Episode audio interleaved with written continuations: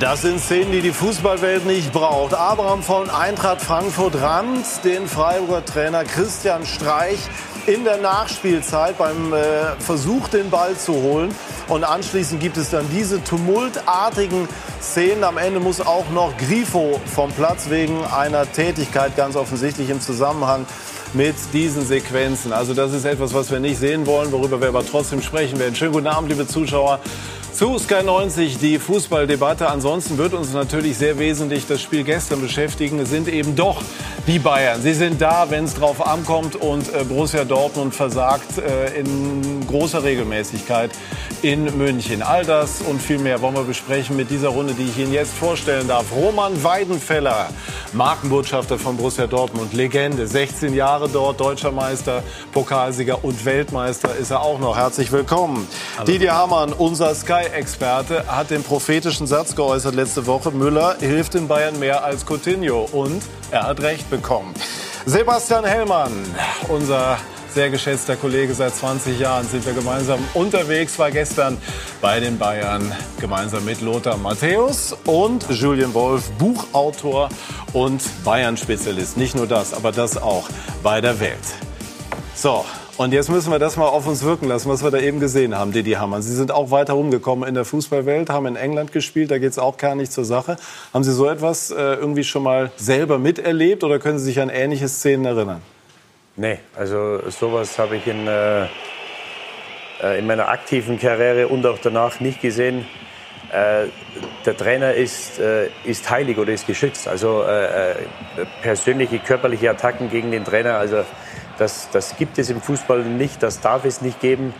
Und ähm, ja, das ist wahrscheinlich der Frust, dass man im Rückstand nachläuft. Die Aktion ist natürlich durch nichts zu entschuldigen und ich gehe davon aus, dass David Abraham eine lange, lange Sperre bekommen wird. Also ich glaube nicht, dass wir ihn vor Weihnachten noch mal sehen, vielleicht noch länger. Weil ich glaube schon, dass man hier ein Exempel statuieren muss, äh, dass man den Leuten sagt, so geht es nicht. Hm. Sebastian. Also ich glaube, wer Christian Streich kennt und wir äh, wissen ja auch, wie andere Trainer über ihn denken, der ist glaube ich, am Spielfeld dran, bei aller Qualität als Trainer in seiner eigenen Welt. Man sieht ja auch, wie er so einen Schritt nach rechts macht und provozierend irgendwas, so interpretiere ich das jetzt, Richtung Abraham sagt. Und äh, dann passiert eben genau das, was nicht passieren darf. Und die wollen natürlich noch einen Punkt holen, ist ja klar. Aber ich glaube, dass Streich auch schon äh, oft so bis an die Grenzen geht teilweise, was das, was das angeht. Ne? Julian? Ja, vor allen Dingen sah es schon wirklich nach Vorsatz aus. Ne? Also es gibt ja manchmal so Szenen an der Seitenlinie, wo du mit Tempo kommst und du touchierst ein. Aber er fährt richtig aus und man hörte, oder ich hörte fast das Knacken in der Schulter. Also, es war wirklich also man kann jetzt nicht sagen, er ist sozusagen so mehr oder minder im Weg gewesen und, und er habe ihn nur. Das kann ja passieren, gerade ja. in engen Stadien, wo du nicht viel Platz hast von der Trainerbank zum, zum, äh, zur Seitenlinie. Aber das war da überhaupt nicht der, der der Fall. Und ich sah Florian Bruns auch aufspringen von der Freiburger Bank, den ich äh, lange kenne, der eher wirklich ein ruhiger Kerl ist aus dem Trainerstab bei Freiburg. Und wenn der sich so aufregt, äh, dann muss was passiert sein. Und was ich mich frage, äh, Streich schaut ihn halt an und sagt was. Ja, das soll, wie gesagt, keine Entschuldigung, ist reine Mutmaßung, aber irgendwas sagt er auch. Wir können jetzt sofort nachfragen bei Freddy Bobic. Jessica Liberts hat ihn am Mikrofon. Dankeschön, Patrick. Ja, dieses Spiel wird natürlich überschattet von einer hochemotionalen Endphase, Freddy Bobic. Und ähm, hatten Sie schon die Gelegenheit, mit Abraham zu sprechen? Was ähm, hat er dazu gesagt, wie er das erlebt hat?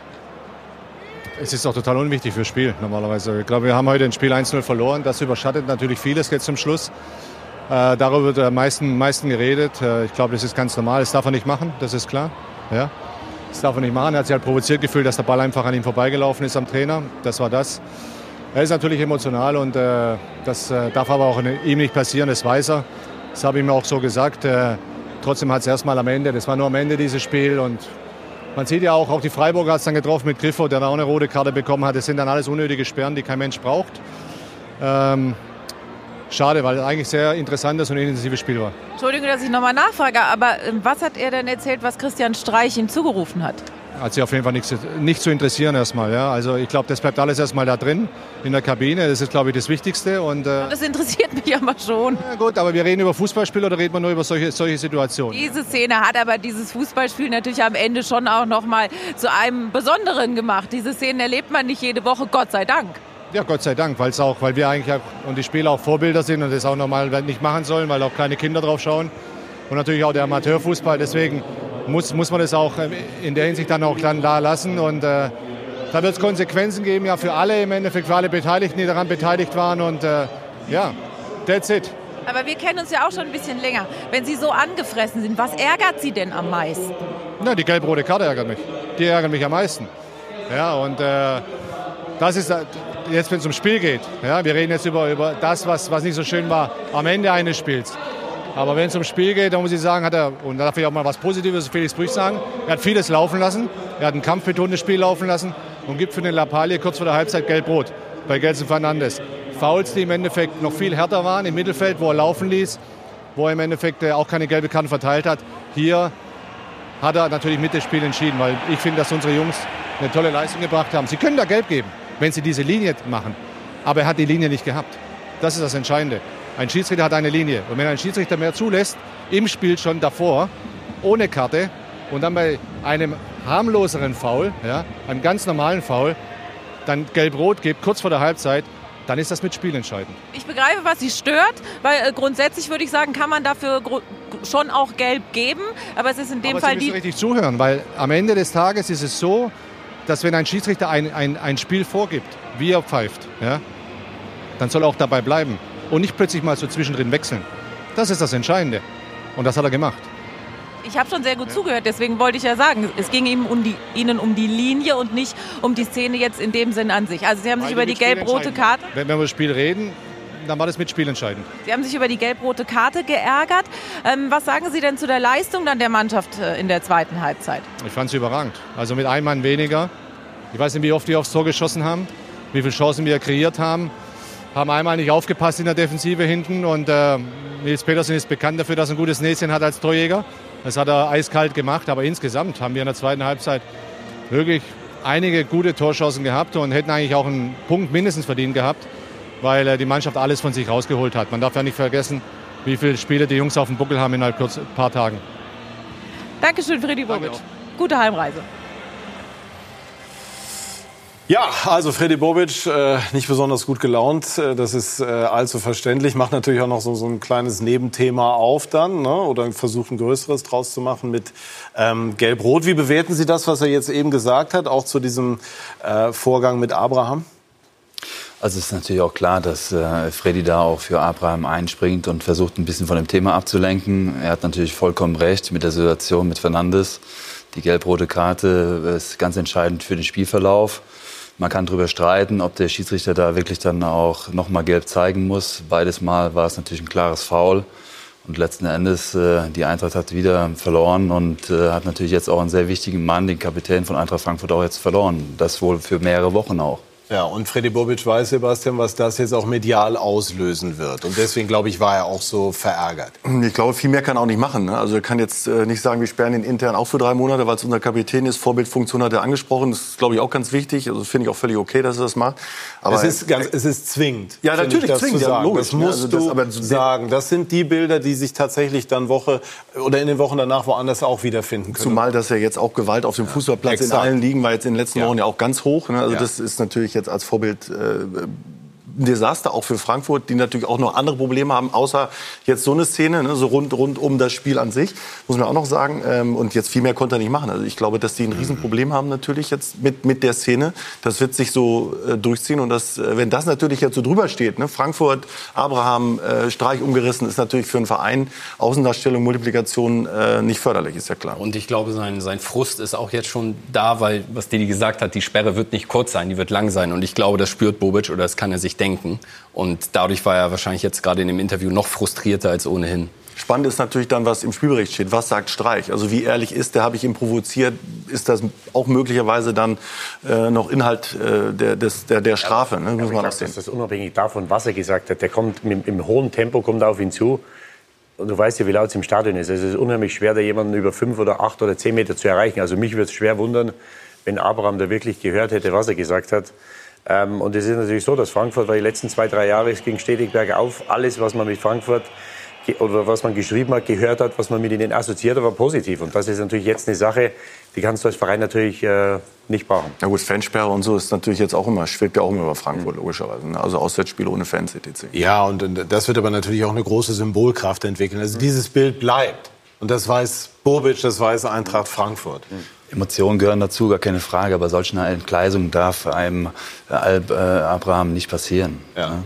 Ich glaube, da sind, wir, da sind wir uns einig. Schauen wir mal, wir versuchen auch noch weitere Stimmen dazu zu bekommen. Wäre natürlich, Sebastian hat es angedeutet, sehr interessant zu hören, was Christian Streich äh, dazu äußert. Schauen wir vielleicht aber noch mal auf das Tor, das dieses Spiel entschieden hat. Die Eintracht, das hat äh, Bobic eben auch angedeutet, ähm, hat sich in der zweiten Halbzeit gut verkauft zu zehnt.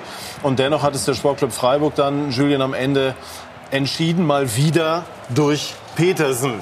Ist das der Lewandowski, der Breisgau Lewandowski.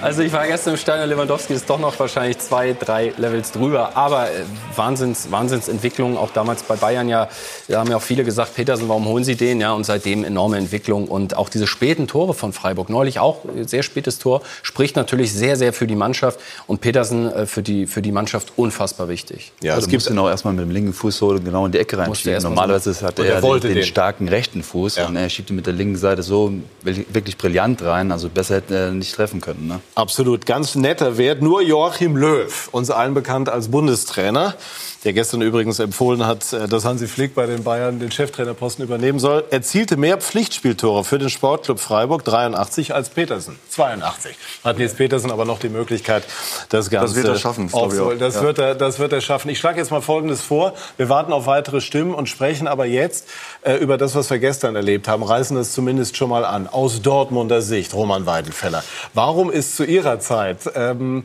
oder warum lief es zu Ihrer Zeit in München überwiegend besser als das, was wir gestern gesehen haben? Ich denke eben, dass wir vorbereitet immer nach München gereist sind. Also ich muss sagen, wir wussten, dass wir einen Plan in der Tasche hatten und ähm, haben uns dem Ganzen auch gestellt und haben dann auch körperlichen Fußball gespielt. Also wir sind dann auch in die Zweikämpfe reingekommen, haben gepresst von der ersten Minute an und das ist unheimlich wichtig, um dass es halt eben auch diese Kettenreaktion gibt, dass dann auch jeder einzelne Mannschaftsteil auch mitmacht und das ist halt eben unheimlich wichtig, um in die Partie reinzukommen. Mhm. Ähm, dieses, dieses die fehlende Körperlichkeit, das war irgendwie so ein, so ein Thema, das gestern ja auch vorher schon da war. Also Michael Zock hatte ja von Männerfußball gesprochen. Ich glaube, das sollte man eher so bildlich verstehen im Sinne von robuster Fußball. Die Mentalitätsthematik hatten wir hier vor einigen Wochen auch schon, die gibt es seitdem. Trifft es das doch irgendwo? Ja gut, ich muss sagen, ich hatte gestern eigentlich kein einziges äh, grobes Foul von Dortmund irgendwie gesehen. Die einzige Szene war, glaube ich, Marco Reus, als er Kimmich von hinten trifft. Und das war rund um die 80. Spielminute. Ich Erste denke, das Karte. ist, das ist äh, bedeutend zu wenig äh, in einem emotionalen Spiel, äh, was als Spitzenspiel auch deklassiert wird. Und äh, ja, also, da muss also schon mehr passieren.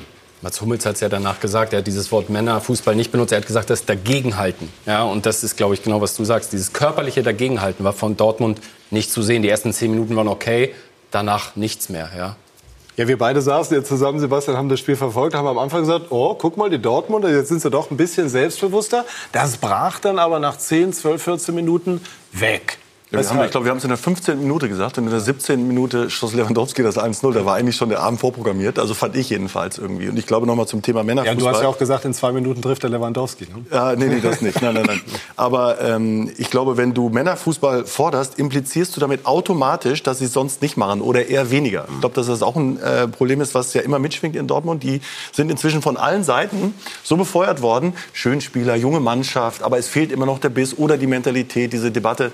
Äh, und irgendwann glaubst du das als Spieler selber und sagst, gut, jetzt Dortmund, wir sind ja ganz gut, aber letztendlich fehlt eben genau das. Und wenn du es nicht auf allen Ebenen vorlebst, zum Thema Farbe kommen wir bestimmt sicherlich noch, äh, kannst du es einfach Nur raus damit. Nee, also ich glaube, dass, dass, dass der, die Mannschaft spielt immer, also spielt so, wie der Charakter des Trainers ist. Und ähm, Favre, das entspricht genau dem Charakter äh, des Trainers. Ein kontrollierter, zurückhaltender Typ, großes Fachwissen, aber ähm, der kein Männerfußball spielen lassen möchte, glaube ich, weil er auf ganz andere Dinge Wert legt. Ich finde, wenn du jetzt auf Bayern triffst, in dieser Situation, die Chance, Bayern zu schlagen zu Hause, war doch nie so groß. Also dieses Spiel gegen Piraeus, klar, sie haben ein bisschen Selbstvertrauen gewonnen, unter der Woche zu Null gespielt, aber Bayern ist schwach diese Saison. Und wie kann man, auch wenn man den Trainer hat, der es vielleicht falsch vorlebt, sei dahingestellt. Nee, falsch habe ich nicht gesagt. Ich habe nur gesagt, oder nicht ausreichend vorlebt. vorlebt. Also nicht ausreichend vorlebt. Dann brauche ich doch genug, habe ich doch eigentlich genug Spieler in der Mannschaft, würde ich denken, wenn ich der BVB bin, die das auch in Anführungsstrichen ohne Vorleben des Trainers äh, dann umsetzen. Und Bayern ist schwach in dieser Saison, merke ich mir für nachher. Ne? Und Obacht, vielleicht guckt Uli Hoeneß zu, da kannst du mal einen Anruf geben. Nein, aber du musst doch, ich, ich bin aber, Julian, du musst doch als Spieler den Anspruch haben, wenn du nach München fährst, du musst du, da hast du das zu tun, das sind alles hochbezahlte Spieler, das sind alles Nationalspieler, musst du den, den Anspruch haben, dort Paroli denen zu bieten und das zu machen, was du machen musst. Und das war eine Kopie vom letzten Jahr. Letztes Jahr hatten sie, glaube ich, nach fünf Minuten oder zwei Minuten eine Riesenchance, die sie nicht machen, kriegen das 1-0 und fallen auseinander. Und was mir bei den Dortmundern abgeht, wenn du, wenn du solche Spiele hast, sie haben jetzt die letzten drei Jahre haben sie 4-0, 5-0, 6-0 verloren. Die letzten sechs äh, Spielzeiten 26 zu 3. Wir, wir reden hier vom deutschen Klassiker, wir reden hier von der zweitbesten Mannschaft. Die haben 26 zu 3 in den letzten sechs Spielzeiten in München verloren. Wenn du solche Spiele hast wie gestern, wo es ähm, natürlich um viel geht, das ist ein Sechs-Punkte-Spiel, du kannst äh, dich von den Bayern absetzen, du kannst wieder näher an die Tabellenspitze dann brauchst du Leute, auf die du dich verlassen kannst. Wenn ich die Dortmunder Mannschaft anschaue, wenn es läuft, sind die alle wunderbar. Ich habe das Gefühl, dass sie sich alle hinterm Trainer verstecken. Die Diskussion gibt schon längere Zeit. Und sie wissen, wenn wir verlieren, dann kriegt der Trainer auf die Mütze. Und wir sind, wir sind fein raus. Und wenn ich mir die Dortmunder Mannschaft anschaue, dann muss ich lange suchen, dass ich zwei, drei, vier Spieler finde, wenn morgen Pokalfinale wäre oder Champions League Halbfinale, wo ich weiß, die performen morgen. Wie wäre es mit einem Witzel, mit einem Delaney, der jetzt gestern auf der Bank saß, mit Hummels? Also es du- sind ja, aber- durchaus erstmal aber Namen da. da. hast du zwei oder drei, Patrick, da hast du zwei oder drei. Aber du kannst nicht jede Woche, wenn es Spiele gibt gegen klasse Mannschaften, das war in Mailand der Fall, wo sie auch, danach kam diese, diese, diese, dieser Männertermer, die, die gab es vorhin schon, das Spiel in Mailand, das waren Männer gegen Buben. Und du kannst so international nicht auftreten, du kannst in München nicht auftreten und erwarten, dass du da was holst. Ja, und natürlich haben sie einige, nur wenn du diese Spiele hast, dann brauchst du acht, neun Spieler, die am Limit spielen und dann kannst du ein, zwei kannst du jede Woche mit durchziehen. Aber du kannst nicht in den großen Spielen, kannst du nicht regelmäßig sieben, acht Spieler mit durchziehen. Dann kriegst du solche Ergebnisse wie letztes Jahr, äh, wie letztes Jahr, wie gestern. Und da brauchst du dich nicht wundern, wenn du dann auch mal neun Punkte Vorsprung hast und den wie letztes Jahr verspielst. Und über die körperlichen Spieler, so wie Witzel zum Beispiel oder Akanji, die gewinnen knapp über 30 Prozent der Zweikämpfe gestern. Das natürlich, sind ja unterirdische Werte, sowohl für einen Innenverteidiger als auch für einen Sechser auf der Position. Also, also die, die, die Spieler, wir, wir äh, werden dann nachher noch über Liverpool sprechen. Van Dijk hat die ganze Liverpooler Hintermannschaft, die ganze Mannschaft transformiert. Du brauchst Spieler, äh, Top-Spieler, die jede Woche Leistung bringen oder alle drei Tage und andere besser machen. Und ich glaube, da ist genau äh, der, der, der Mangel in der Dortmunder Kaderplanung. Das sind alles hochtalentierte Spieler, aber diese Spieler, die die anderen besser machen, da haben sie zu wenig. Roman? Ich glaube eben, dass sich viel zu viele Spieler auch wirklich verstecken auf dem Platz. Ähm, Ich glaube schon, dass es Zeug, ähm, Spieler wie äh, Roman Bürki oder auch Mats Hummels, äh, die das Zeug dazu haben, auch eine Mannschaft zu führen. Oder auch, na klar, Axel Witzel oder auch mit Reus vorne im Sturm. Aber da muss man als Kollektiv halt eben auch dann, äh, dann gemeinsam dann auch attackieren und äh, sich nicht dem Ganzen ergeben. Ich hatte nicht gestern das Gefühl gehabt, dass man sich über diese Niederlage aufgeregt hat, dass einer sauer war, dass man sich mal vielleicht gegenseitig auch angeschrien hat. Das kenne ich nicht. Also wir haben bislang immer in Dortmund äh, emotionalen äh, Fußball geboten und da war jeder bis in die Jahrspitzen immer motiviert. Muss sich der BVB von den selbst geäußerten Titelambitionen vorläufig verabschieden? Ja, ich glaube schon, dass man im Moment vielleicht damit auch die Mannschaft zu- sehr belastet. Man äh, hat die Marschroute auch vor der Saison gewählt. Äh, Ich empfand das auch als richtig. Man muss auch irgendwann die Mannschaft mal in die Pflicht nehmen, so wie Didi es eben auch gesagt hat. Die Mannschaft kann sich nicht immer hinterm Trainer verstecken, ähm, aber sie muss es auch selbst auch leben. Das heißt, also sie müssen sich finden und müssen wirklich auch dann mal gestärkt rausgehen als Kerle und müssen sagen, wir wollen den Bayern Paroli bieten. Und ich glaube, in den Jahren 11, 12 und 13, selbst auch 14, ähm, hatte Bayern vor uns im eigenen Stadion auch sehr großen Respekt, weil sie genau wussten, dass wir sie auch überlaufen können und sie auch schlagen können im eigenen Stadion. Das haben wir oftmals auch bewiesen. Ja, und jetzt sagt Thomas Müller, herrlich, wenn wir gegen die Dortmunder spielen. Ne? Das ist dann äh, der Unterschied. Ähm, also wir haben das jetzt schon mal andiskutiert. Wir werden weiter gleich sprechen über Bayern gegen Dortmund, aber versuchen natürlich auch noch Stimmen zu bekommen zu dem, was wir eben in Freiburg gesehen haben. Dazu gleich mehr bei SK90, die Fußballdebatte.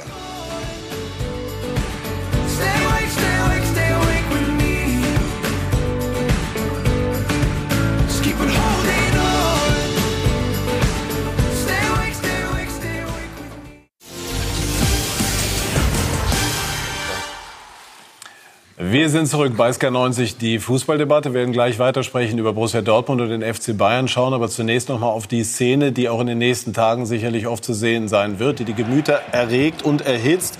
David Abraham von Eintracht Frankfurt rammt oder schubst Christian Streich weg. Äh, eine Szene, die man so noch nicht gesehen hat, die wir eben schon besprochen haben, andiskutiert haben. Wir haben uns gefragt, was hat Christian Streich gesagt. Aber klar ist natürlich auch, dass das Verhalten von Abraham komplett inakzeptabel ist. Und jetzt haben wir die Möglichkeit, den Freiburger Trainer zu hören. Er steht bei Jessica Liberts. Christian Streich. Glückwunsch zu diesem Sieg. Aber natürlich ist das Spiel überschattet worden von der Rambo-Attacke von Abraham. Wie haben Sie diese Szene erlebt? Was war da aus Ihrer Sicht los?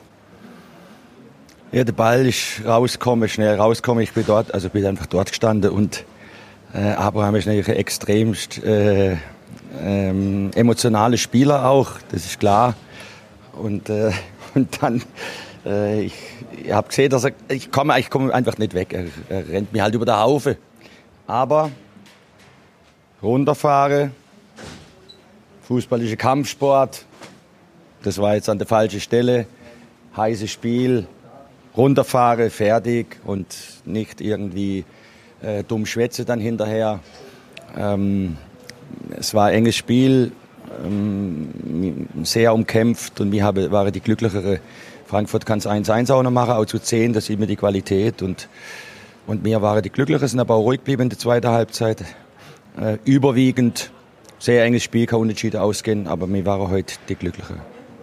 Darf ich noch zumindest fragen, warum sich aus Ihrer Sicht denn auch Abraham so provoziert gefühlt hat oder warum er so emotional geworden ist? Ich glaube, Sie wollten Sie ihn noch beruhigen, als er auf Sie zugelaufen hat? Oder? Gegen Beruhiger ging nichts mehr. Das war, er war ja im Vollgas unterwegs und er wollte ja den Ball und es ist so, also das, ich, ich bin jetzt nicht zuständig, dass ich jetzt das Spiel ganz schnell mache, wenn da der Ball kommt oder ich noch irgendwie schaue.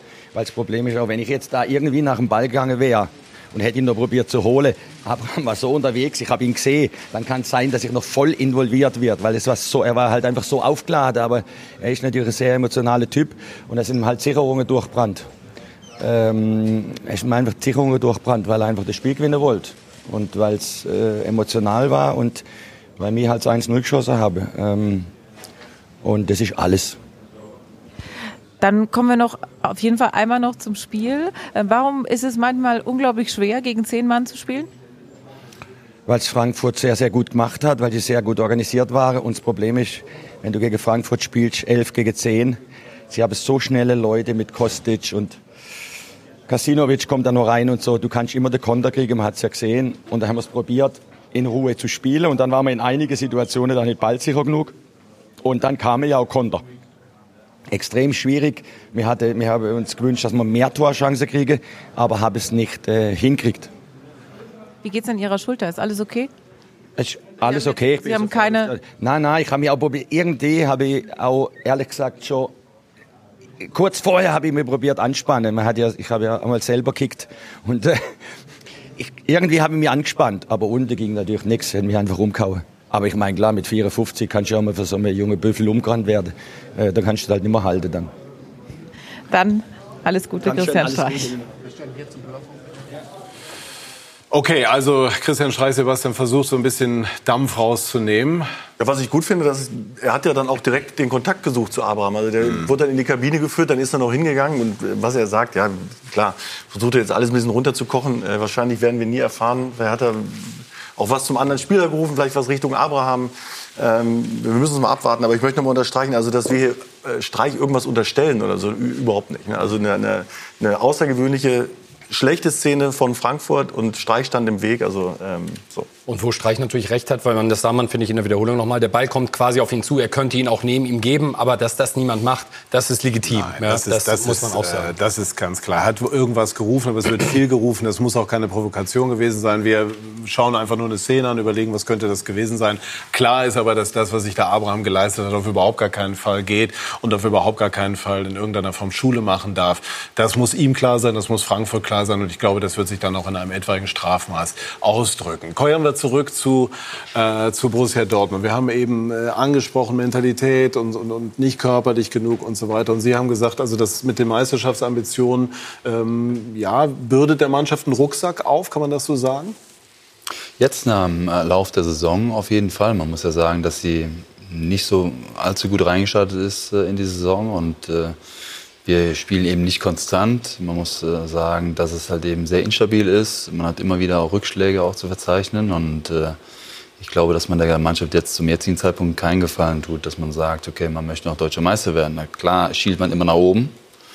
Aber vielleicht ist es jetzt erstmal angebracht, äh, eben einfach mal eine gewisse Konstanz einfach in die Mannschaft reinzukriegen. Ja, man hat äh, so das Gefühl, dass es aber manchmal so ein bisschen auch nebeneinander läuft. Also dieses Thema Meisterschaftsambitionen gab es oder Meisterschaftsziel und dann hat der Trainer aber Bayern München äh, getippt und dann gab es die Aussage von Michael Zorg, wir müssen in München Männerfußball spielen und darauf haben wir ja den Trainer Lucien Favre gestern vor dem Spiel auch mal angesprochen. Wissen Sie, was Michael Zorc genau unter Männerfußball versteht? Was? Männerfußball hat doch Michael Zorc gefordert. Ah, ja, ja, ja. Ja, ja, ich weiß das. Ich war da. Und, und was, was ist gemeint oder was folgern Sie daraus? Nichts. Es ist so, es ist, es ist logisch. Was war das, was die Borussia heute hier abgeliefert hat? Es war überhaupt kein Fußball, um ehrlich zu sein. Wir müssen äh, einräumen. Ja, ich bin eigentlich konsterniert. Äh, Wir haben uns viel vorgenommen äh, für dieses Spiel, ähm, aber haben eigentlich hier ja eine Nichtleistung geboten. Das, das, das, das muss man wirklich äh, so, so sagen auch. Und, und ja, wir sind nur enttäuscht. Michael Zorg war regelrecht konsterniert gestern. Das hat man gemerkt. Wenn man das so auf sich wirken lässt, sprechen da Trainer und Verantwortliche in irgendeiner Form aneinander vorbei?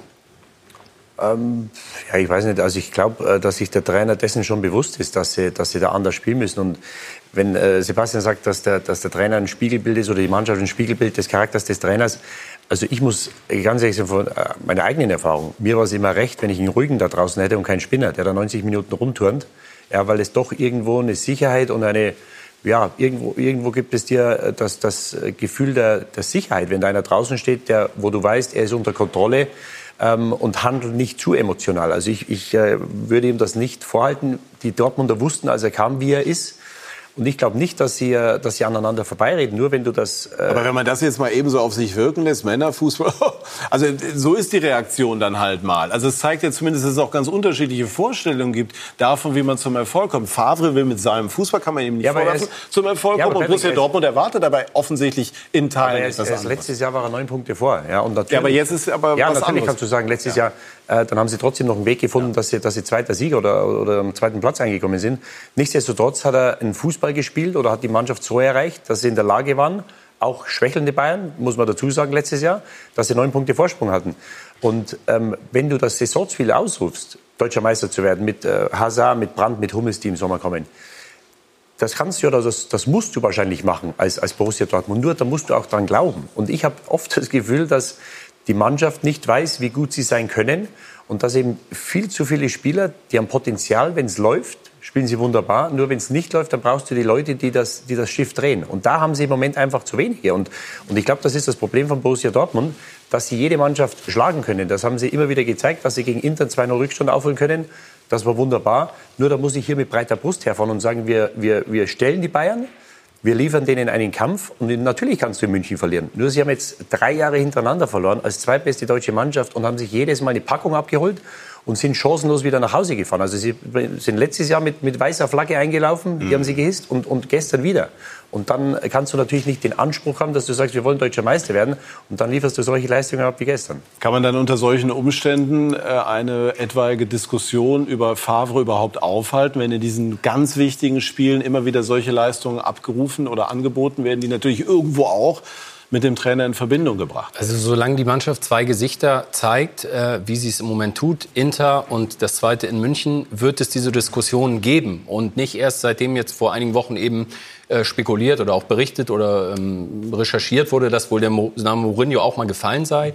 Ähm, das wird immer wieder hochkommen, gerade wenn du in diesen, wie Didi es völlig richtig beschrieben hast, wenn du keinen Plan B hast, wenn der Spielfluss bei Dortmund nicht da ist, gibt es keinen Plan B. Und Hummels, der für mich gestern noch der äh, deutlich dort beste Dortmunder war, auch wenn er Pech hat beim, beim Eigentor, hat er danach gesagt, wir können ein Top-Team sein, wir sind es aber nicht immer. Und das trifft es doch genau, ist doch genau der Kern der Sache. Und, und diese, diese Diskussion, die jetzt kommt mit dem Trainer, also die Nerven liegen da blank. Wenn man, also ich Die Michael- öffentliche Diskussion intern wird es, soweit ich informiert bin, eher noch anders Ja, und, nur- und sehr nur- viel zurückhaltender Michael gesehen. Zorg habe ich jetzt, glaube ich, in Mailand und jetzt gestern, so habe ich ihn selten erlebt. Also wenn er schon mal sagt, er ist konsterniert, dann weißt du, wie es in ihm ausschaut. Und der Punkt wird kommen, glaube ich, eher früher als später, Du kannst ja nicht die halbe Mannschaft auswechseln. Dass diese Trainerdiskussion wird, wird heißer werden. Und, und äh, über kurz oder lang, wenn sie weiter so schwankend spielen, äh, wird der Punkt irgendwann kommen, wo sie einen Wechsel machen werden oder müssen, weil sie sagen, irgendwas müssen wir machen. Du kannst nicht die halbe Mannschaft wechseln oder, oder drei, vier Spieler oder fünf Spieler ähm, rauswerfen. Dann ist der Trainer leider das schwächste Glied, wobei ich sagen muss, ich würde ihn trotzdem zum großen Teil würde ich ihn in Schutz nehmen, weil ich der Meinung bin, dass sich ein großer Teil der Mannschaft äh, hinter dem Trainer versteckt und einfach zu wenig Eigenverantwortung übernimmt. Die Spieler müssen sich zeigen. Also damals zu unseren Zeiten, äh, 11, 12, 13, hatten wir eine Achse gehabt, äh, mit hinten Hummels zu Botic, im Mittelfeld Sebastian Kehl, äh, vorne drin mit Lewandowski oder auch Barrios. Äh, Man hat sich verstanden, man hat miteinander gesprochen, kommuniziert auf dem Platz. Man, Torwart äh, auch, ne? Hab ich. Weidenfeller am Tor, richtig, danke. Nein, also man hat äh, ja ein offenes äh, Ohr immer wieder auch gehabt auf dem Platz. Man war sich auch nicht äh, äh, sauer, wenn man halt eben mal vielleicht einen Ton irgendwie falsch getroffen hat, vielleicht zu laut war. Man hat Emotionen gelebt und man hat gemeinsam angepackt und das ist das Entscheidende. Und ich hatte nicht das Gefühl, dass man gestern gemeinsam die Bayern unter Druck gesetzt hat. Und das ist, glaube ich, der, äh, den Vorwurf, den man der Mannschaft auf jeden Fall machen kann. Hat es Ihnen geholfen, dass draußen so ein Typ wie, wie Klopp, Feldherr, über 1,90 groß und irgendwie äh, das, das manifestierte Selbstvertrauen steht? Also mir hat es auf jeden Fall geholfen. Wir hatten auch mit dem Trainer immer auch ähm, ein ganz offenes Visier in der Ansprache. Das heißt, jeder konnte mal was sagen. Er hatte immer das letzte Wort gehabt. Das war das Entscheidende. Und er war der Wortführer. Aber wir wussten, wir konnten uns auf Jürgen Klopp verlassen und umgekehrt konnte er sich auch auf die Mannschaft verlassen. Und äh, ja, wir hatten Respekt vor den Bayern, aber wir hatten keine Angst. Und äh, das haben wir ausgestrahlt. Wir sind aufs Feld gegangen und wussten auch, wir wollen gewinnen. Und wir sind nicht irgendwie nach München gereist, um zu gucken, was dabei rumkommt. Und das, glaube ich, das ist der wichtigste Unterschied zur heutigen Mannschaft. Ja, also es ist schon irgendwie eine Kopfsache, auch wenn das der Trainer gestern abgestritten hat. Aber irgendwie hat man das Gefühl, in dem Moment, wenn die Dortmunder die Münchner Stadtgrenzen überschreiten, passiert irgendetwas. Ja, ist totale Kopfsache. Ich meine, nach dem Spiel versuchte Lucien Favre ja das auch auf Technik und Passe, Pässe und so. Das ist natürlich, ich muss sagen, wir haben versagt. Wir waren einfach nicht bereit für das Spiel. Punkt aus. Das hat ja nichts mit dem Fehlpass zu tun oder mit, mit, mit so. Das ist, das ist ja ganz klar. Also eins noch zur These, ähm, auch was was Didi gesagt hat. Äh, mit Klopp, der zündet halt eine Mannschaft an. Ne? Also das hat er jetzt ja auch in Liverpool bewiesen. Also Werden wir gleich auch noch drüber sprechen. Wir springen so ein bisschen hin und her. Das ähm, ist äh, den Umständen geschuldet und denke ich auch spannend. Denn in äh, Freiburg, und wir werden Jessica, äh, glaube ich, dazu jetzt noch mal schalten können, hat sie noch mal äh, gleich aber, ne? hoffe ich. Ich glaube, dass wir sie gleich noch mal dazu schalten können, denn wir haben die Information bekommen, dass ähm, es sozusagen so, so ähm, Gesten gegeben hat der Versöhnung. Und äh, da wäre noch mal ganz interessant nachzufragen bei Jessica, was genau ähm, dort passiert ist. Vielleicht könntet ihr mir, ja, äh, machen wir danach, sprechen gleich dann darüber und jetzt noch mal einmal ja, über Dortmund, Didi. Also um es noch mal einmal zu verstehen. Also Sie sind der Meinung, Favre ist zwar nicht für alles verantwortlich zu machen, aber irgendwann greifen sollten die Mechanismen greifen. Auch wenn ich noch mal hinzufüge, eigentlich wollen die Dortmunder nach meinen Infos mit Favre äh, erstmal weiterkommen. Ja, aber du musst natürlich schauen, äh, Sie haben jetzt, stehen jetzt hier mit 19 Punkten an sechster Stelle, du musst natürlich schauen, äh, die Leipziger marschieren im Moment, die Gladbacher sind gut drauf. Also ich glaube schon, dass äh, die Chance, dass sie nicht unter die ersten vier kommen, sehr viel größer ist, als dass sie deutscher Meister werden. Also für mich sind sie kein Meisterschaftsaspirant dieses Jahr. Sie sind, glaube ich, so weit weg wie lange nicht und, und äh, man muss sich fast wundern, dass sie vor einem Jahr, dass sie da neun Punkte oder vor knapp einem Jahr, dass sie da neun Punkte vor den Bayern waren. Weil, wenn man sich jetzt diese Mannschaft anschaut, die eigentlich qualitativ oder von dem, vom Personal eigentlich besser bestückt ist oder sein sollte als letztes Jahr, ähm, dann ist das einfach zu wenig. Und äh, das sind die Gesetze im Fußball, dass äh, wenn das einfach zu lange geht, irgendwann musst du was ändern. Und ähm, ich weiß nicht, ob das bis Saisonende dauern äh, wird, weil äh, der Frust ist da. Ich glaube schon, dass da richtig äh, Feuer unterm Dach ist in, in, in, äh, in Dortmund im Moment. Ähm, weil es natürlich für den Anspruch zu wenig ist. Und wenn du, wenn du immer wieder diese Leistungen zeigst in wichtigen Spielen, ja, wo du den, die Laufbereitschaft, wenn du nach München fährst, dann musst du in Sachen Laufbereitschaft, Einsatz, Kampfbereitschaft, musst du ebenbürtig sein, wenn nicht besser. Ja, und dann kannst du anfangen, nach 20 Minuten, eine halbe Stunde, kannst du Fußball zu spielen. Und wenn du in den, den Flow kommst, dann wissen wir, dass sie mit Sancho, der gestern raus musste, Was, was ist eigentlich mit dem los? Der musste aus Leistungsgründen raus. Der war äh, unter der Woche nicht komplett im Trainingsbetrieb und dennoch ist er gestern nicht angeschlagen gewesen, sondern der Trainer hat auf Nachfrage gestern gesagt, naja, es hat halt nicht gereicht. Also wir wissen, dass Jaden ein Riesentalent ist und dass er im letzten Jahr natürlich eine Riesensaison gespielt hat. äh, Das haben wir, glaube ich, alle gesehen. In diesem Jahr, glaube ich, äh, hinkt er den Erwartungen hinterher. Man muss sagen, ähm, er hatte da auch ähm, aus disziplinarischen Gründen, einmal ist er aus dem Kader auch rausgeworfen worden und äh, seitdem ist, macht es äh, den Anschein, dass er beleidigt ist oder dass er einfach sich nicht mehr 100% einbringt in die Mannschaft und das ist sehr Das schade. war nicht die erste Verfehlung. Ne? Also der ist ja nicht nur einmal zu spät gekommen, ne? der kleine Strolch. Also Ja, es ist Hast halt eben wichtig, dass man halt eben auch, wenn man das Talent hat und die Qualität hat, ist es halt eben auch wichtig, dass man auch stetig immer wieder auch seine Erwartungen erfüllt und eben auch der Mannschaft hilft. Und äh, Jaden kann uns helfen, wenn er die Qualität auf den Platz bringt, die wir uns alle erhoffen. Aber wenn er nicht mitarbeitet, ist es für alle sehr schwierig und dann spielt man nur mit zehn Mann. Auf, auf der anderen Seite, auf der anderen Seite äh, junger Jetzt muss ich Spieler- einmal dazwischen nochmal. Jessica. Geht vor. Das geht vor. Und sie hat spannende Dinge äh, erlebt. Jessica, was äh, hat sich Aktuelles getan? Ich glaube, wir haben alle viele spannende Dinge in den letzten ähm, Minuten erlebt dieses Spiels, aber es gibt natürlich auch immer versöhnliche Momente an solchen Abenden. So und eben, äh, das konnten wir euch leider mit der Kamera nicht zeigen, weil es dann auch am Ende hinter verschlossenen Türen stattgefunden hat. Aber wir konnten zumindest noch genau sehen, wie sich äh, Christian Streich und auch Abraham in den Armen gelegen haben. Also beide haben ähm, sich geherzt und Abraham hat sich entschuldigt. Am Schluss gab es noch mal einen Daumen hoch und dann sind äh, Christian Streich, Abraham und auch Vincenzo Grifo in die Frankfurter Kabinen, in den Frankfurter Kabinentrakt gegangen und da wird sich jetzt vermutlich dann auch noch mal unter Männern weiter ausgesprochen und ähm, damit man das Ganze dann auch vor der Länderspielpause aus der Welt räumen kann. Also die beiden Übeltäter, Grifo und Abraham und Streich. Also jetzt ist man dann sozusagen dann zum Versöhnungsgipfel übergegangen, sodass hier dann wohl in Freiburg alle einigermaßen äh, ja, versöhnlich gestimmt nach Hause gehen können. Ähm, einmal nochmal, Jessica, wir haben uns hier so Ja. gefragt, was könnte Streich gesagt haben? Es ist ja theoretisch möglich, dass etwas Provozierendes geäußert worden ist. Wir wissen es nicht, wir, wir, würden, wir, wir rätseln halt. Das würde natürlich nicht rechtfertigen, was Abraham gemacht hat, das ist ja ganz klar. Dennoch hast du irgendeine Idee, ähm, was, was äh, Streich Richtung Abraham gerufen haben könnte?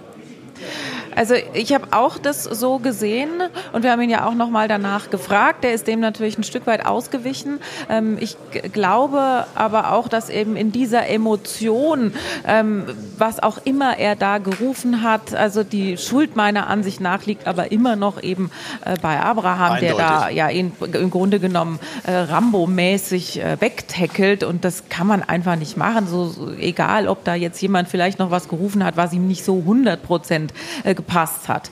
Aber das ähm, äh, wollte er uns und auch dem Rest der Welt dann wahrscheinlich auch nicht mehr zwingend gerne mitteilen, was ich äh, sogar ein Stück weit verstehen kann.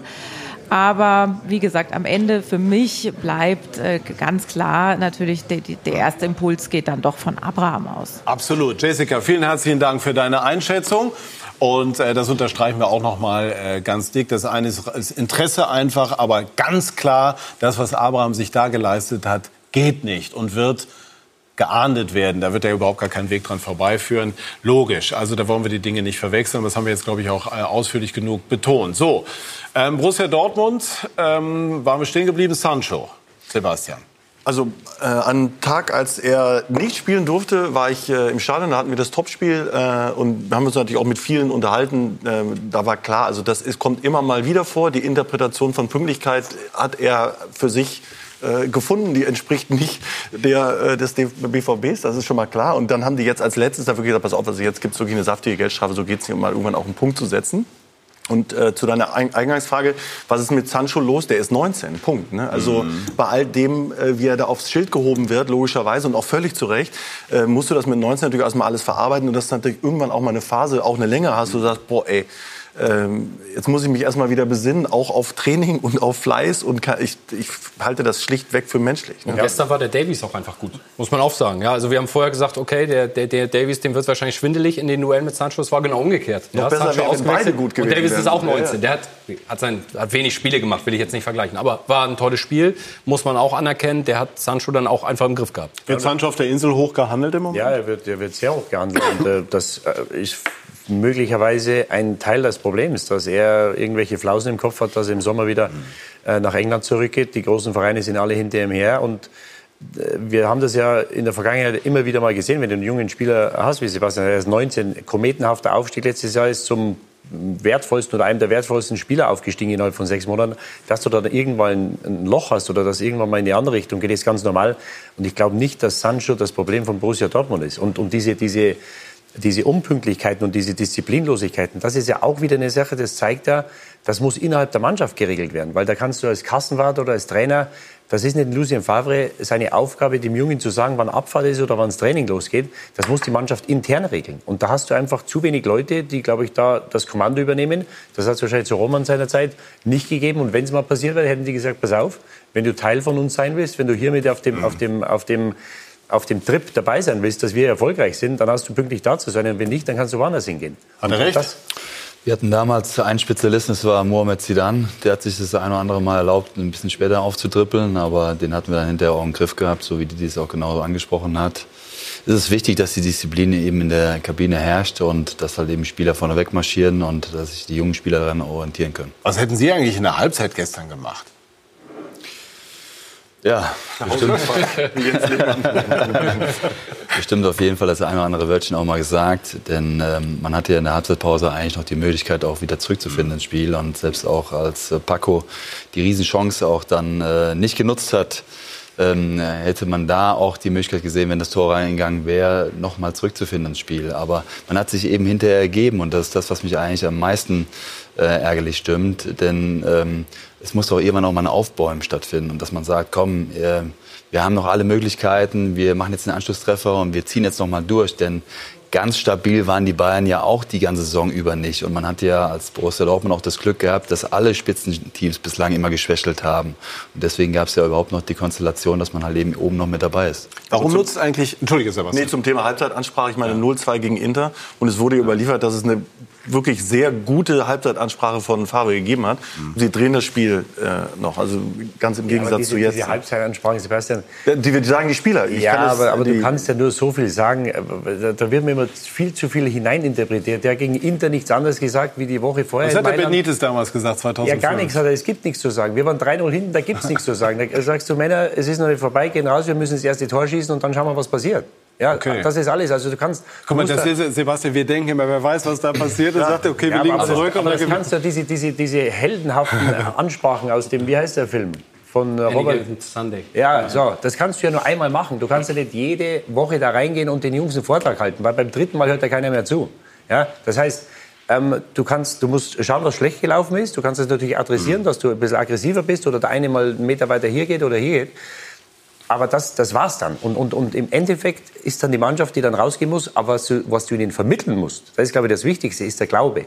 Und ich glaube, dass sie da wirklich ein Problem haben. Möglicherweise hängt das auch mit dem Trainer irgendwo zusammen, dass sie aber vielleicht die, die du sagst, die benutzen ihn als Alibi. Und wenn das so wäre, wäre die Schlussfolgerung, dass, weil du auch sagst, du kannst nicht vier oder fünf Spieler austauschen, dann Ja, und so musst du ja mit dem musst du ja handeln als das, wenn So, das und, als und Alibi. so, und so wird es auch kommen. So wird es so wird's kommen, kommen müssen. Weil ich glaube, die Dortmunder, ähm, ich glaube, dass im Moment äh, sind sie ratlos. Ja, und und äh, wenn, du, wenn du weißt, warum du schlecht spielst, wenn du weißt, was los ist, wenn du sagst, hier hast du einen Verletzten, hier hast du einen Gesperrten und du hast die Erklärung für das, was passiert, dann ist das einfacher zu akzeptieren, wie wenn du Woche für Woche hingehst. Michael Zorc bin ich überzeugt, aber gestern vor dem Spiel, du wirst ihn gesehen haben, wie wir gesagt haben, wir haben heute eine Riesenchance, dass wir was mitnehmen. Vielleicht können wir sie sogar schlagen.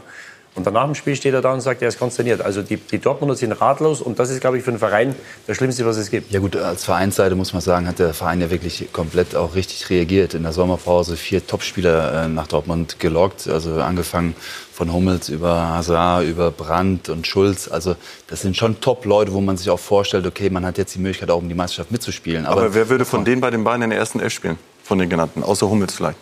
Keiner. Schulz? Auf der linken Seite, hinten?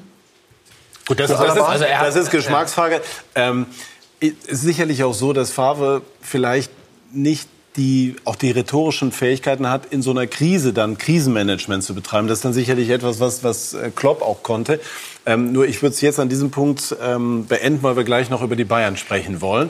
Und ähm, deswegen machen wir jetzt noch ein ganz kurzes Päuschen, dann melden wir uns wieder. Und da sind wir bei SK90, die Fußballdebatte. Bis gleich.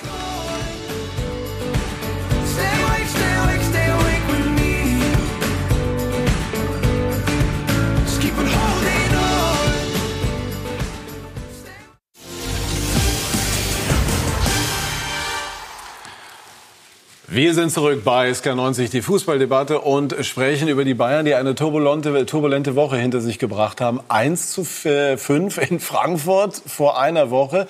Dann die Entlassung, Rücktritt, Kovac, wie auch immer, haben wir am vergangenen Sonntag besprochen. Dann der Arbeitssieg gegen Piraeus und gestern die Gala gegen Borussia Dortmund. Stoff genug für Vinko Bicanic. Hansi Flick steht zur Verfügung. Für Erinnerungsfotos heute Vormittag. Schöner als die Bayern gestern kann man kaum gewinnen. Traumhaft. Und schlimmer als Dortmund kann man ein Fußballspiel kaum verlieren. Es war überhaupt kein Fußball, um ehrlich zu sein. Wir müssen äh, einräumen. Ja, ich bin eigentlich konsterniert, um ganz ehrlich zu sein. Borussia Dortmund, Viele Spieler waren, waren, nicht, waren nicht da. die Bayern. Man hat gesehen, ähm, dass wir da waren. Die Bayern da, weil er jetzt da ist, Hansi Flick. Ja, wir haben das, was der Hansi in, den kurzen, äh, in der kurzen Zeit, äh, auch vor dem Olympiakos-Spiel und, und auch jetzt versucht hat einzuschleifen, echt gut umgesetzt. Der Arbeitssieg in der Champions League und die Gala gegen den Erzrivalen. Das waren die zwei Spiele, das war meine Aufgabe hier. Diese zwei Spiele. Der Mann mit dem Assistenztrainervertrag sagt es nicht nur einmal. Es hat mich geehrt, dass ich das Vertrauen bekomme, die Mannschaft für die zwei Spiele vorzubereiten. Aber mehr ist da jetzt nicht. Der scheidende Präsident äußert sich praktisch zur gleichen Zeit. Der Club hat überhaupt noch keine festgelegte Meinung zu diesem Thema. Der Vorstandsvorsitzende verkündet fast simultan. Wir werden mit Hansi Flick bis auf weiteres arbeiten. Und Flick sagt wieder, Das weiß ich nicht, was er gesagt hat. Da war ich nicht dabei. Für mich ist es einfach so, da hat sich nichts dran geändert, dass wirklich dieses Spiel, diese zwei Spiele äh, die Aufgabe war. wenn also den Bayern etwas fehlte an diesem grandiosen Abend, dann war es einheitliche Kommunikation. Dortmund hingegen, Wir waren nicht gut. Wir war, es, war, es, war, es war nicht gut. Dortmund fehlte alles. Bei aller Überlegenheit der Bayern. Das war eine Demonstration von der ersten bis zur letzten Minute. Was nun bedeutet das für den BVB?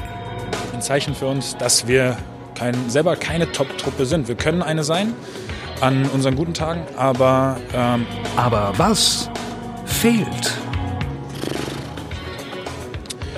Wenn ich es auf eine Sache beschränken muss, ist es, äh, ist es äh, dieses Dagegenhalten. Man muss ja aufpassen, welches Wort man da benutzt. Und was tun? Wissen, dass es so ist und etwas härter zu sich selbst werden. Es war eine harte Landung für Dortmund. Ja, es war eine Riesenenttäuschung. Es war ein Fest für die Bayern.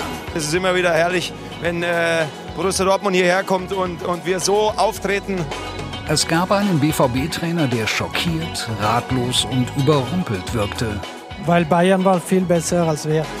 Und es gibt einen Interimstrainer der Bayern, der vielleicht mehr gar nicht sein will. Der für Erinnerungsfotos zur Verfügung steht, aber laut eigener Aussage auf mehr, zumindest nicht pocht. Ja, das ist mal ein Aufstieg, ne? Hansi Flick. Zwei Spiele gewonnen und jetzt vorläufig Cheftrainer bei Bayern München. Julian, da greifen wir, ja genau, greifen wir jetzt auf deine Expertise zurück. Will er das denn? Also ich habe den Eindruck absolut. Ich habe ihn jetzt die ganze Woche beobachten können. Ich war Dienstag bei seinem ersten Training, bei seinem ersten PK, dann das Spiel Mittwoch, das Spiel gestern. Ich habe das Gefühl, wie man auf Deutsch sagt, der hat Bock. Also das glaube ich schon. Man schätzt ihn ja ein als Mann aus der zweiten Reihe, wo man genau was Roman eben gesagt hat, auch diese ja, wenn du so einen großen Club hast, dann gehört da sehr sehr viel zu, ja, Druck, Medien und so weiter. Und da war ich mir nicht ganz sicher, will er das überhaupt? Ist er dafür bereit sozusagen? Und das scheint er total. Und die Spieler loben ihn sehr. Also mit allen Spielern, die wir gestern gesprochen haben. Jetzt kann man immer sagen, gut, nach dem Trainerwechsel, das wird immer gesagt. Romanik hat das ja auch eingeordnet, hat gesagt, also Respekt von Niko Kovac, ja, wollte die, das, die Lobhudelei jetzt ein bisschen auf den Neuen noch bremsen. Aber ähm, ich glaube, Hansi Flick ist bereit und ich glaube auch, dass er sehr gute Chancen hat, das länger, also mindestens bis Winter äh, beziehungsweise bis Sommer weiterzumachen. Länger glaube ich nicht. Ich glaube, dann wird Bayern einen neuen Trainer verpflichten. Äh, aber er hat sich das jetzt erarbeitet in dieser Woche, hat sich wohl bei der Mannschaft auch in der Kabine bedankt für die vergangenen fünf Tage. Also er hat wohl ein Gespür, was muss ich jetzt machen. Ähm, insofern hat er, finde ich, das, das Recht und hat sich das verdient, dass er diese Chance jetzt bekommt. Einmal zurückgesprungen. Uli Hoeneß hat gestern im Sportstudio und heute auch noch mal bei Sport 1 gesagt, ähm, die Mannschaft sei in Teilen gegen Kovac gewesen. Darüber haben wir auch hier schon mehrfach gesprochen, haben das vermutet. Es gab ja auch klare Belege dafür. Hat die Mannschaft jetzt den Trainer, den sie will?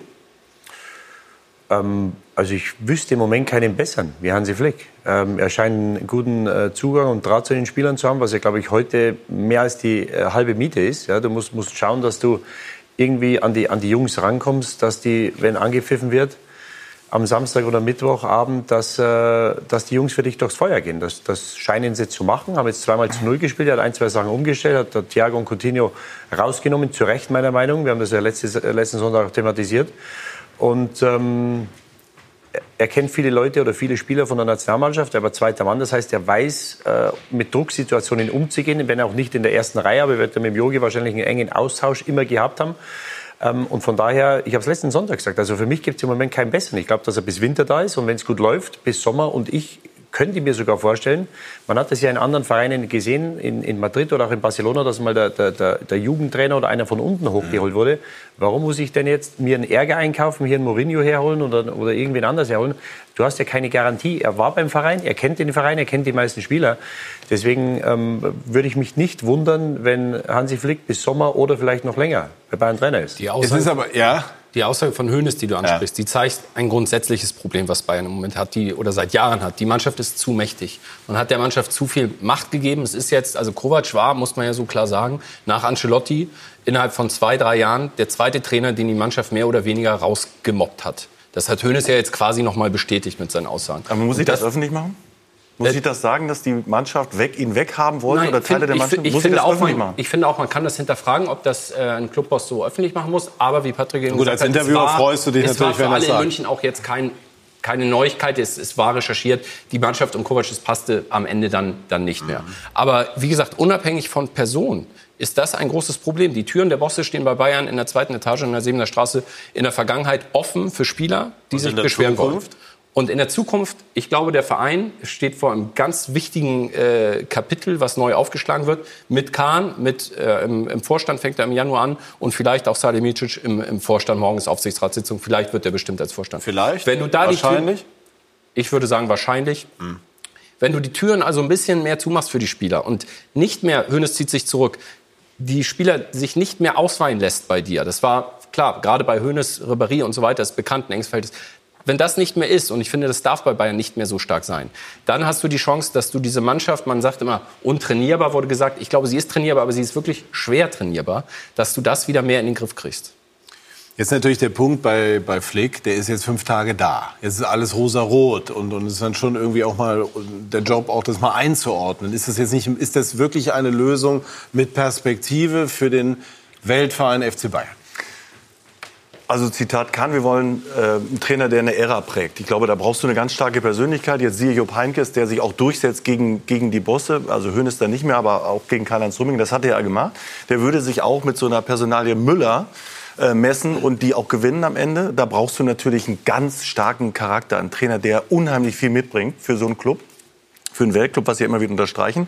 Und ich schätze Hansi Flick, der hat natürlich jetzt den großen Vorteil, dass er erstmal nur gewinnen muss und nicht mit Spektakel, so wie es ja Karl-Heinz Rummenigge auch vorgegeben hat. Ist natürlich ein Riesenpro für ihn. Aber letztendlich für eine, ich glaube, für eine neue Ära, die sich die Bayern ja vorstellen, also perspektivisch, perspektivisch auf fünf Jahre, musst du ein echtes Kaliber haben. Bei allem Respekt vor Hansi Flick, was er jetzt geleistet hat, ähm, glaube ich, dass die Bayern sich was anderes vorstellen. Mit der Frage noch, warum die sich jetzt so, sich so spät damit beschäftigen, ähm, mit, diesem, mit diesem Problem, ist ja, muss man ja auch sagen, also das liegt, lag ja schon die ganze Zeit auf der Straße. Nur wenn du eine, eine Ära prägen willst, dann brauchst du einen Trainer, der auch mal einen jungen Spieler entwickelt. Du kannst das, die finanziellen Möglichkeiten von anderen Vereinen, gerade in England, sind größer wie in München. Das heißt, wenn du eine Ära prägen willst, dann musst du schauen, dass du zwei, drei, vier, über vier, fünf Jahre von unten hochbringst, die dann Stammspieler werden. Ähm, wie es in Liverpool jetzt der Fall ist, der Robertson wurde äh, günstig geholt, Alexander Arnold aus der eigenen Jugend, das sind jetzt die zwei besten Außenverteidiger, die es gibt. Da musst du Leute von unten hochbringen.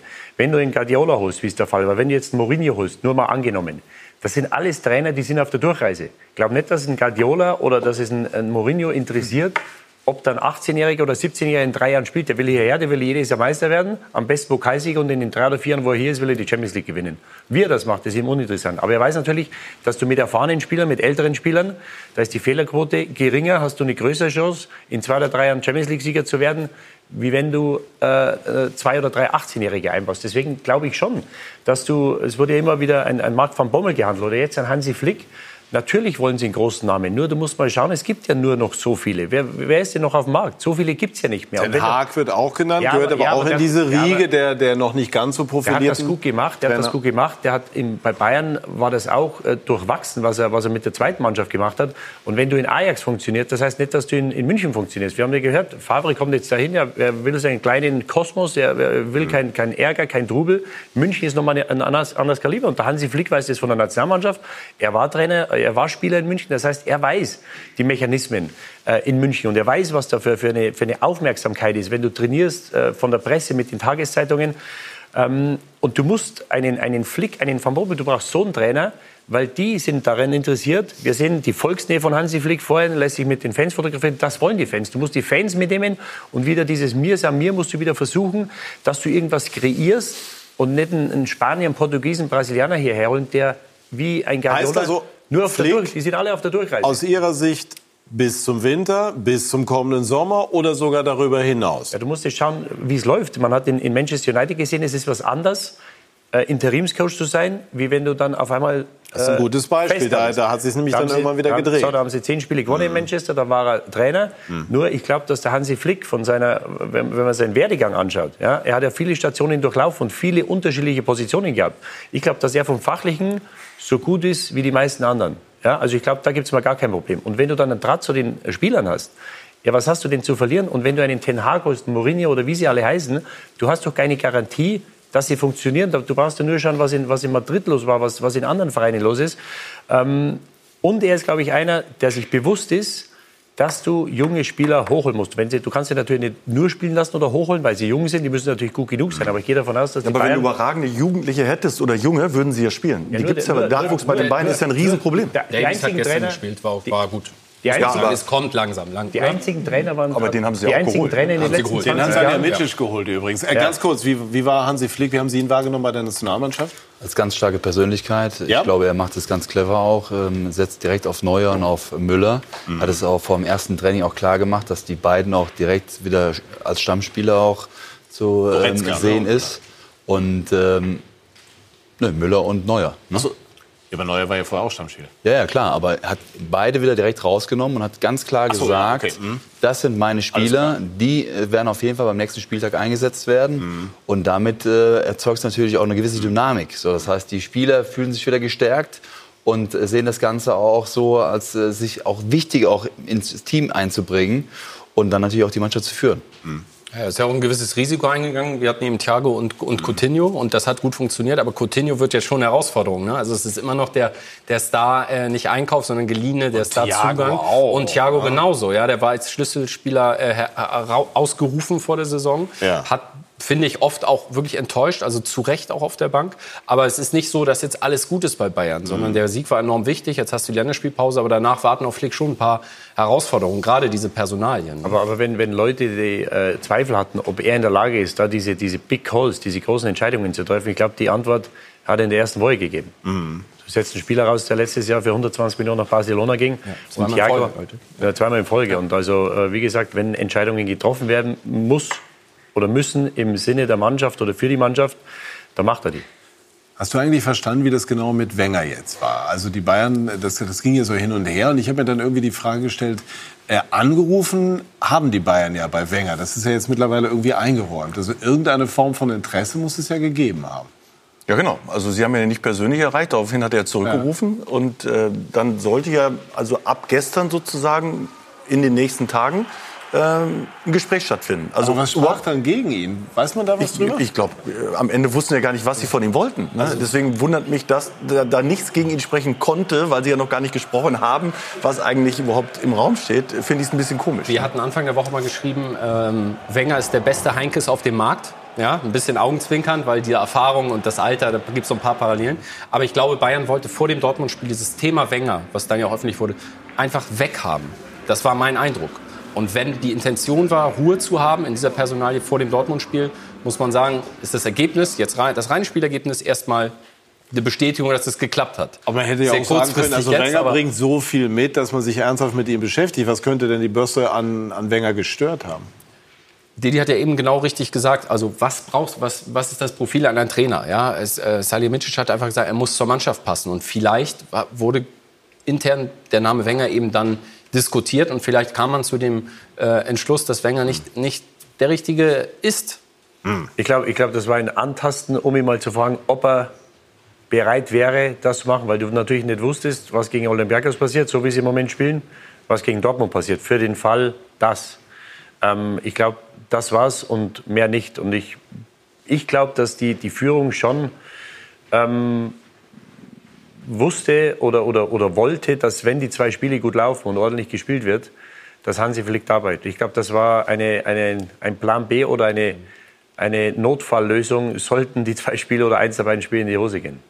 Aber man hat natürlich schon eigentlich die Vorstellung, dass ein Club wie die Bayern dann auch in einer Phase, als Kovac permanent schon in Frage gestellt wird, schon mal diesen Plan B zumindest mal hinter den Kulissen irgendwie andiskutiert. Fairerweise muss man sagen, du weißt, was passiert, wenn rauskommt, dass Bayern, während Kovac noch im Amt ist, mit irgendjemand verhandelt oder bei irgendjemand vorfühlt. Ne? Also das wäre für Kovac sehr schlecht gewesen und auch für den Verein. Dann Aber ein diskretes Vorfühlen müsste ja eigentlich möglich sein. Verhandeln wäre was anderes, aber mal überhaupt mal so ein allgemeines Vorfühlen bei Wenger vor wann auch immer, wäre das überhaupt theoretisch vorstellbar? Wir machen nur unsere professionelle Pflicht, wäre doch eigentlich im Rahmen des Möglichen. Das Oder- müssen sie. Also, Wahrscheinlich ja irgendwie, ich weiß es nicht, sie aber Ja, aber möglicherweise mit jemand anderem. Also er war es anscheinend nicht, aber mich würde es wundern, wenn sie mit keinem gesprochen hätten in den letzten Wochen oder Monaten. Wir wissen es nicht. Spannende Frage. In Ja, jedem ne? Fall. Ja, ja, also noch, aber nochmal zum Thema Coutinho. Äh, ich meine, das war ja quasi für, für Kovac auch sehr schwierig, weil natürlich alle gesagt haben, so jetzt haben wir aber den Star und Mensch, Nico, bitte, äh, dann lass ihn doch mal genauso äh, Fußball spielen. Dann, äh, dann dachte er, okay, was, die ersten zwei Spiele kann ich sagen, er ist noch nicht fit. Ähm, dann habe ich noch einen kleinen Puffer und dann muss ich ihn natürlich bringen und sehe schon, gut, er ist nicht so, noch nicht so gut, wie sich das alle vorstellen. Und Müller muss sich dafür opfern. Das ist natürlich für Nico Kovac auch wirklich schwierig gewesen. Das hat natürlich jetzt, weil Coutinho ja jetzt erwiesen hat, dass er im Moment noch nicht der Spieler ist, kann er noch werden, für den ihn alle halten, kann natürlich sagen, so, dann nehme ich ihn wieder raus und bringe Müller. das ist natürlich auch viel einfacher. Ja, und ich glaube, ne? dass auch ein großes Problem war, dass es, es gab ja diese Position gab es ja nicht. Du spielst mit den beiden Außenstürmern und äh, die Zehn gab es nicht. So, und dann kommt ein Coutinho und der kann natürlich, also er kann nicht nur dort spielen, aber da ist er am besten. Und ich glaube schon, dass auch ein Müller, er wurde ja auch namentlich genannt, dass er nicht so happy mit dem Trainer war in den letzten Wochen und Monaten, ähm, dass ihm das schon irgendwo belastet hat und dass er das nicht gern gesehen hat, dass wenn jetzt ein Coutinho kommt, Jetzt kann man darüber streiten, was der Müller geleistet hat in den letzten Jahren und was der Coutinho geleistet hat. Also ich glaube, da, die geben sich nicht viel. Es sind natürlich komplett andere Spieler. Dass auf einmal, wenn der Coutinho kommt, dann spielt er auf der 10. Und ein Müller, der ja da gerne spielt, den auch der Lewandowski gerne da hat, an der Seite oder kurz dahinter, da stand es überhaupt nie zur Debatte. Also ich glaube schon, dass das was war, dass den Thomas Müller ziemlich ähm, äh, genervt hat und enttäuscht hat. Und du hast gestern gesehen, wie wichtig Müller ist. Ja. Er hat sein Spiel auch verändert. Ja. Er macht vielleicht nicht mehr so viele Tore, aber die Vorlagenstatistik ist ja sehr gut. Er hat schon, ich weiß jetzt nicht genau wie viele, aber sehr viele Vorlagen gegeben. Sechs, glaub ich. Sechs, glaube ich auch. Ähm, das ist schon stark. Und er hat gerade in dieser Phase eine unheimliche Wichtigkeit für die Mannschaft. Ja. Ja. Deswegen war es auch clever von Flick, ihn wirklich dann auch da nochmal hervorzuheben und dann wirklich auch ihn zu bestärken. Ne?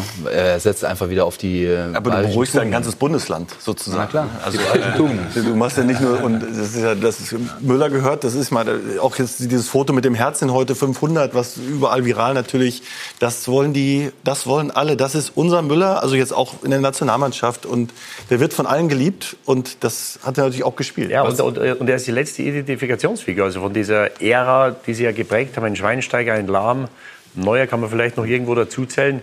Ähm, da ist er der Letzte und, und die musst du natürlich äh, schon anders behandeln. Ja? Und deswegen war das auch ein Riesenproblem, wenn du den fünf oder sechs Mal hintereinander rauslässt, dass du da ein Problem Wenn Not am Mann ist, bekommt er seine Einsatzzeit. Ich finde, zu der Trainersache ist noch ich auch schon gehört. Eins Ja. wichtig zu sagen, weil wir vorhin bei Dortmund gesagt haben, Mannschaft versteckt sich auch hinterm Trainer und so. Das war bei Bayern natürlich zuletzt auch so. Also Nico Kovac kommt oft wirklich auch zu schlecht weg. Der hat schon in weitest, weiten Teilen wirklich gute Arbeit geleistet. Und das ist dann natürlich hart, wenn du, wenn du weg bist. Die ersten beiden Spiele werden gewonnen und es sieht so aus, ja, siehst du, so war ja überfällig. So ist es auch nicht. Ja, also die, das hat Hönes ja auch gesagt. Die Mannschaft musste liefern und das wusste sie auch. Ja. Ja, und Uli Hoeneß hat gestern sein äh, letztes Spiel in seiner Funktion als Präsident erlebt bei den äh, Bayern und er war nach diesem Sieg sehr, sehr gelöst und sehr auskunftsfreudig.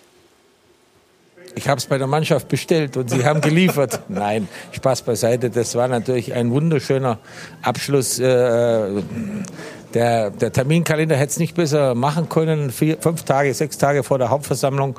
Äh, Bayern gegen Dortmund, äh, ein Spiel der Spitzenmannschaften Deutschlands und dann so eine Demonstration unserer Mannschaft. Sie sind in die Zweikämpfe gegangen, sie sind ohne Ball gelaufen, sie haben Torchancen rausgespielt und ich muss mich bei Ihnen bedanken. Dieses Spiel wird mir ewig in Erinnerung bleiben. Was ist das Wichtigste, was Sie Bayern aus Ihrer Sicht gegeben haben? Haben Sie eine halbe Stunde Zeit? Nein. Für Sie immer. Nein, ich glaube, ich glaube, ich habe ja den Verein übernommen als einen kleinen Fußballverein und übergebe jetzt an meine Nachfolger einen Weltclub mit einem unglaublichen Stadion, mit einem, äh, wir hatten damals 8000 Mitglieder, jetzt haben wir 300.000 Mitglieder, wir hatten 12 Millionen Mark Umsatz. Jetzt ma- machen wir 750 Millionen. Wir hatten 20 äh, Mitarbeiter, jetzt haben wir über 1000. Da habe ich schon einigen Beitrag geleistet. Also war äh, allerbestens gelaunt gestern äh, Didi und, und hat heute dann äh, beim Doppelpass angerufen, dann auch nochmal die Abteilung Attacke eröffnet. Also er wird sich auch nach seinem vermutlich triumphalen Rückzug am kommenden Freitag nicht ganz zurückhalten. Äh, glaubten Sie, dass er die Mannschaft doch noch so ein bisschen angestachelt hat gestern? Also er war ja sehr gelöst und ich, ich, äh, man hat schon gesehen, was ihm das wert war gestern und wie wichtig ihm das war. Sein letztes äh, Spiel als Präsident dort äh, oder als Aufsichtsrat, äh, Vorsitzender dort zu, äh, dort zu gewinnen. Und ich kenne ihn ja äh, aus seinen Managerzeiten und es kam schon das ein oder andere Mal vor, dass wenn er das Gefühl hatte, es sind wichtige Spiele, dass er vor dem Spiel in die Kabine kam und äh, die Prämie leicht bis mittelschwer erhöht hat. Und äh, ich, so wie ich ihn gerade gesehen habe, äh, könnte ich mir gut vorstellen, dass es ein paar Euro mehr für das Spiel gestern gegeben hat, wie es, äh, wie es sonst der Fall ist. Und das erreicht auch noch bei der heutigen Spielergeneration seinen Zweck. Muss man die Spieler fragen. Also äh, Schaden tut es mit Sicherheit nicht. Was verbinden Sie mit Uli Hoeneß? Ja, einer, der vorne wegmarschiert, der, glaube ich, auch den deutschen Fußball geprägt hat, der sich immer wieder für Bayern München eingesetzt hat, also ein absoluter Sportsmann und der, klar, auch ab und zu mal mit seinen Aussagen über das Ziel hinausschießt, aber immer das Ganze im Vordergrund sieht äh, des FC Bayern. Abschließend, äh, Sebastian, glaubst du, dass Hoeneß sich tatsächlich zurückzieht, dass sein Einfluss schwindet oder bleibt im Grunde unter anderem Etikett alles beim Alten? Nein, nein, ja, glaube ich. Okay, jetzt muss man noch mal alles Nee, also rekapitulieren. ich, das ist, ich Ja. hatte nicht das Gefühl, auch das ist ja völlig hinten runtergefallen, dass das sein letztes Spiel als Chef war. Also ich habe so ein bisschen das Gefühl, die, er ist nicht mehr Präsident, er ist natürlich immer noch da, er wird ja auch im Aufsichtsrat sein und hat ja heute auch schon betont, dass er immer noch da ist und auch äh, wie eine Glucke über dem Verein ähm, nicht thront, aber auf alles aufpasst, dass keiner beschädigt wird. Und er hat ja dann auch seine eigene Interpretation, was richtig und was falsch ist und, und wie er dann mit anderen umgeht und so. Da muss man auch sagen, also das kann man dann auch einmal differenziert äh, betrachten. Für den FC Bayern sicherlich Supermann, äh, aber wie gesagt, jetzt in den letzten Jahren auch äh, hat er auch einfach mal verbal ein bisschen daneben gelegen, das muss man auch sagen. Ja, wir haben ein außergewöhnliches Thema gehabt und damit wollen wir die Sendung auch beschließen. Die Situation, die Szene in Freiburg, die unschöne Szene, Abraham äh, gegen Streich und äh, die beiden haben sich aber ja angenähert, hat Jessica auch schon erläutert und das äh, ging dann auch später noch weiter. Über den Hofer gerannt, heißt es in Alemannisch. Ähm, und dann ist natürlich leider die ganze Spieler äh, hoch, weil ich bin sofort aufgestanden, weil ich habe keinen Bock auf den ganze, das ganze Theater. Aber Fußball, hat ich jetzt gesagt, ist so. Er ist zu mir gekommen jetzt und hat sich entschuldigt. Äh, ähm, und dann habe ich gesagt, David, alles okay? Und er hat gesagt, ich habe gedacht, du bist ein bisschen stabiler. ja, wie gesagt, also da kann ich jetzt nicht, nicht stabil sein. Darf er nicht machen, das ist klar, darf er nicht machen. Das ist natürlich scheiße, für, auch für Frankfurt dann, weil kriegt er rote Karte.